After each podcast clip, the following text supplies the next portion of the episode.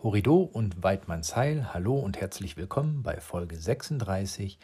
Weiter geht's bei den Greifvögeln. Beginnen wir mit dem Steinadler. Der Steinadler oder auch Aquila chryseateos. Die Beschreibung bzw. das Aussehen. Die Geschlechter des Steinadlers unterscheiden sich deutlich in Größe und Gewicht. Das Weibchen kann eine Körperlänge von 90 bis 100 cm erreichen. Der Terzel ist im Mittel rund 10 cm kleiner.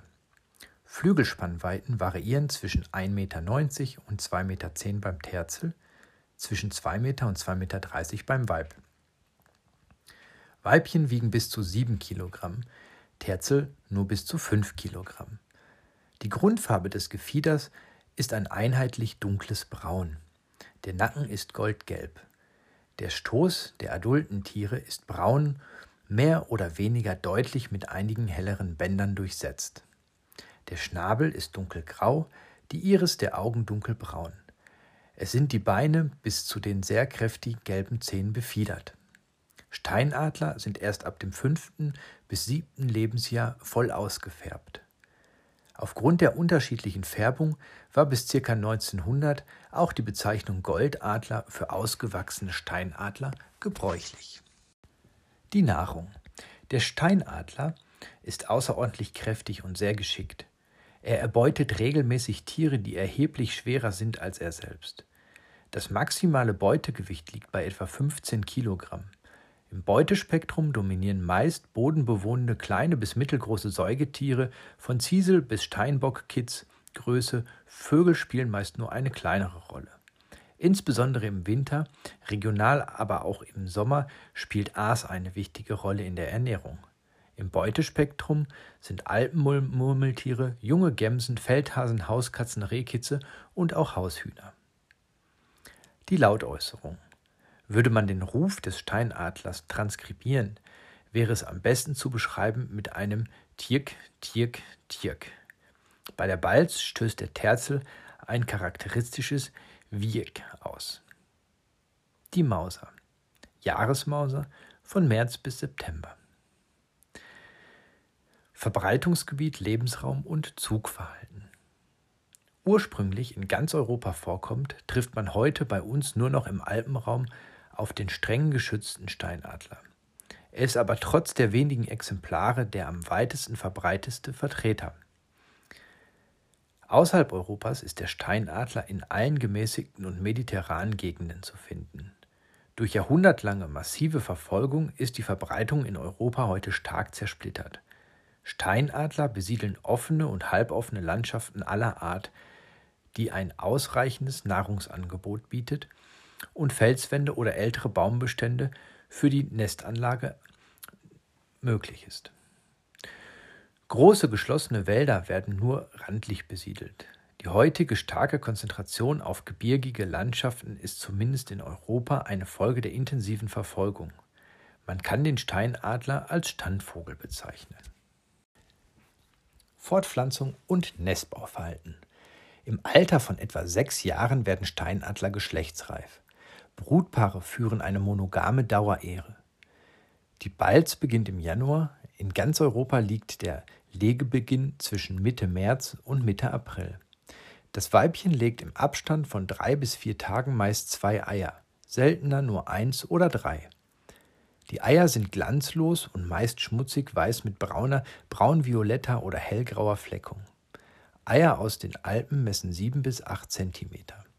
Das Gelege wird ab dem ersten Ei vom Weib bebrütet. Die Brutzeit dauert 43 bis 45 Tage. Das älteste Junge tötet in den ersten Lebenswochen oft seine jüngeren Geschwister, wenn entsprechende Nahrungsknappheit herrscht. Mit etwa sieben Wochen können die Jungvögel selbst Beute zerteilen. Im Alter von 74 bis 80 Tagen absolvieren die Jungvögel die ersten erfolgreichen Kurzflüge. Die Jungvögel verbringen die ersten 60 bis 70 Tage nach dem Ausfliegen in der unmittelbaren Nähe der Nester bzw. Horste. Fünf Monate nach dem ersten Ausfliegen verlassen die Jungvögel das Revier der Eltern. Der Steinadler nistet in Felswänden auf hohen Bäumen. Nistplätze an Felsen liegen meist in Höhlungen oder unter Überhängen. Je nach Dauer der Nutzung werden die Horste ständig erweitert, ergänzt und repariert, sodass über Jahre hinweg mächtige, nicht selten mehr als zwei Meter in Höhe und Breite messende Horste entstehen. Die von beiden Tieren erbauten Horste werden mehrjährig genutzt und meist hat ein Paar mehrere sogenannte Wechselhorste.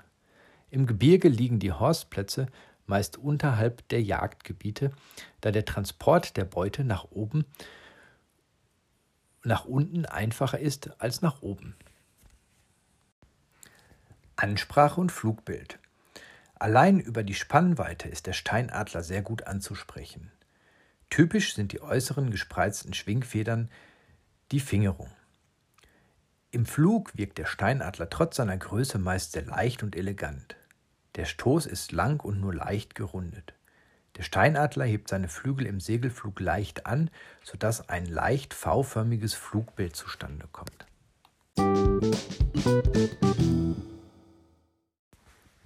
Der Seeadler Halietus albicilla Die Beschreibung Seeadler erreichen eine Körperlänge von 75 bis 95 cm, Flügelspannweiten von 1,95 Meter bis 2,45 Meter. Weibchen sind mit einem Gewicht von bis zu 7 Kilo deutlich größer als der Terzel, der lediglich auf 5,5 Kilogramm kommt. Seeadler gehören zu den größten Greifvögeln Mitteleuropas. Im Sitzen sind Seeadler selbst auf große Entfernung allein durch ihre Größe, den etwas eckig wirkenden, sehr kräftig und fast bulligen Körper zu erkennen. Denn sie haben einen großen Fang und sehr kräftige Beine. Das Gefieder erwachsener Seeadler ist überwiegend braun. Kopf, Hals, obere Brust und oberer Rücken sind gelblich-ockerfarben aufgehellt. Der Fang ist im Vergleich zu anderen Greifvögeln sehr groß und kräftig und wie die Wachshaut hellgelb. Die Iris der Augen ist ebenfalls hellgelb. Die Beine sind nicht zu den Zähnen befiedert. Junge Seeadler sind dunkelbraun, der Fang und die Wachshaut sind dunkelgrau. Die Nahrung. Seeadler ernähren sich vor allem von Fischen und Wasservögeln. Auch Aas wird gern angenommen. Lebende Säuger spielen meist nur eine untergeordnete Rolle. Fische werden häufig selbst erbeutet, auch wenn Seeadler auch tote und halb verweste Fische aufnehmen. Die Lautäußerung. Der Balzgesang des Seeadlers ist eine relativ hohe und etwas heisere, oft im Duett geäußerte Rufreihe wie Klü, Klü, Klü, Klü, Klü oder Riek, Riek, Riek die zum Ende hin höher wird. Dabei wird der Kopf nach oben geworfen. Die Rufreihe ähnelt auf größere Entfernung dem Ruf des Schwarzspechtes. Der Ruf wird fast nur in Horstnähe und dort vor allem in der Morgen- und Abenddämmerung geäußert. Bei Störungen am Horst rufen die Altvögel anhaltend heiser und abgehackt Ack, Ack, Ack, Ack, Ack. Denselben Ruf äußern die Jungvögel im Horst bei Annäherung. Die Mauser ist eine Jahresmauser. Das Verbreitungsgebiet, der Lebensraum und das Zugverhalten. In Nord- und Ost-Nordosteuropa ist der Seeadler ganzjährig ein Standvogel. Richtung Osten und weiter gehen Asien eher nur ein Sommervogel. In Deutschland vor allem Bewohner der Wald-Seenlandschaften. In Deutschland werden die höchsten Siedlungsdichten im Bereich der Müritz in Mecklenburg-Vorpommern sowie in der Oberlausitz Sachsens erreicht die Fortpflanzung und das Nestbauverhalten. In Mitteleuropa beginnt die Brut zwischen Mitte Februar und Mitte März. Das Gelege besteht aus ein bis drei weißen Eiern. Die Brutzeit beläuft sich auf ca. 38 Tage. Die Jungvögel erreichen nach rund 75 Tagen das Ästlingsstadium und nach 80 bis 90 Tagen können sie schon kurze Strecken fliegen. Seeadler errichten gewaltige Horste aus Ästen. Zur Horstanlage werden alte Bäume benutzt. Neue Horste haben einen Durchmesser von etwa 1,20 Meter bis 1,50 Meter und eine Höhe von 50 bis 80 Zentimetern. Alte und über Jahrzehnte genutzte Horste können einen Durchmesser von 2 Metern, eine Höhe von 3 bis 5 Metern und ein Gewicht von über 600 Kilogramm erreichen. An den Küsten Nordeuropas, zum Beispiel in Norwegen, brüten viele Seeadler in Felswänden. Auf abgelegenen und baumlosen Inseln auch auf dem Boden. Viele Reviere weisen ein oder mehrere Wechselhorste auf, die abwechselnd oft über Jahrzehnte genutzt werden. Die Ansprache und das Flugbild. Im Flug sind Seeadler in Mitteleuropa kaum verwechselbar. Neben der bedeutenden Größe sind der weit fortgestreckte lange und kräftige Hals und die breiten brettförmigen und im Segelflug horizontal enthaltenen Schwingen gute Unterscheidungsmerkmale. In größerer Höhe ist der weiße Stoß oft kaum sichtbar. Das Flugbild wird dann oft mit fliegendem Gerüstbrett umschrieben. Im aktiven Flug werden die riesigen Schwingen weit nach unten und nach oben durchgeschlagen.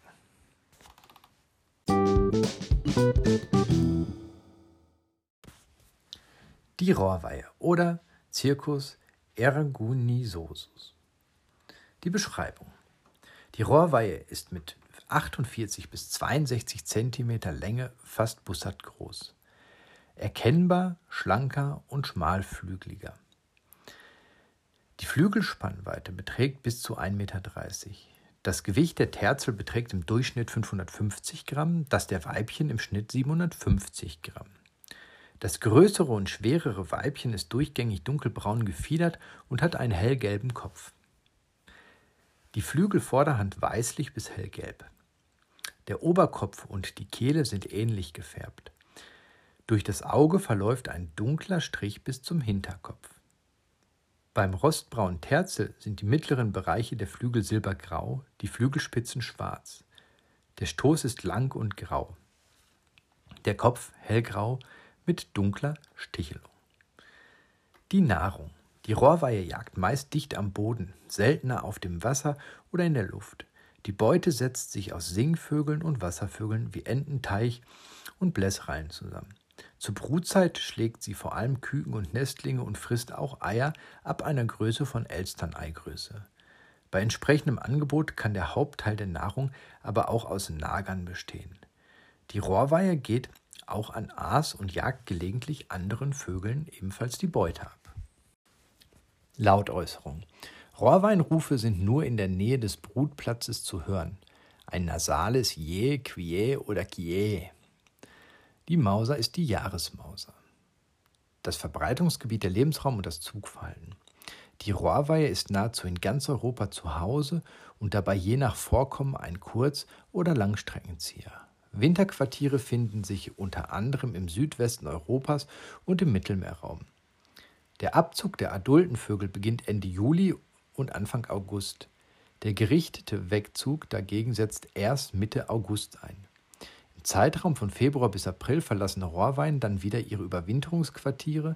In Deutschland treffen die Brutvögel ab Mitte März wieder ein. Die Rohrweihe ist in ihrer Lebensweise eng an Schilf- und Röhrichtbeständen gebunden, beziehungsweise enger an Schilf- und Röhrichtbestände gebunden als andere Wein. Die Fortpflanzung und das Nestbauverhalten. Die Balz findet im März-April statt. Das Nest wird in der Regel in dichten Röhricht über dem Wasser gebaut oder zwischen Sumpfpflanzen direkt auf dem Boden. Nester werden manchmal in Getreidefeldern, selten in Wiesen errichtet. Der Nestplatz wird von einigen Paaren wieder benutzt. Das Nest ist ein großer Haufen aus Stöcken, Altschilf und ähnlichem Material. Es ist größer als das anderer Wein. Am Nestbau ist fast ausschließlich das Weibchen beteiligt. Rohrwein ziehen nur ein Gelege pro Jahr groß. Die Eiablage findet ab Anfang Mai statt und kann bis Juni sich hinziehen. Das typische Vollgelege umfasst vier bis fünf Eier. Sehr große Gelege können auch aus acht Eiern bestehen. Die Eier sind bläulich-weiß und verfärbt, bis in sich das Nistmaterial. Die Eiablage findet ab Anfang Mai statt und kann sich bis Juni hinziehen. Das typische Vollgelege umfasst vier bis fünf Eier. Sehr große Gelege können auch acht Eier sein. Die Eier sind bläulich-weiß und verfärbt durch das Nistmaterial häufig während der Brutzeit. Es brütet allein das Weib, das in dieser Zeit vom Terzel gefüttert wird. Die Brutzeit beträgt 31 bis 36 Tage. Die Nestlinge sind mit 21 bis 28 Tagen voll befiedert und ab ihrem 35. bis 40. Lebenstag flugfähig. Sie halten sich die ersten 14 Tage nach Ausflug in Orts- bzw. Horstnähe auf. Bis zu ihrer vollständigen Selbstständigkeit vergehen in der Regel weitere zwei bis drei Wochen. Die Ansprache und das Flugbild. Die Rohrweihe ist kräftiger und breitflügeliger als andere Weinen. Beim Segeln und Gleiten hält sie wie alle Weinflügel V-förmig nach oben. Das war es in dieser Folge. Bis dahin, ich freue mich auf euer Wiederhören. Horrido und Weidmanns Heil und bis bald.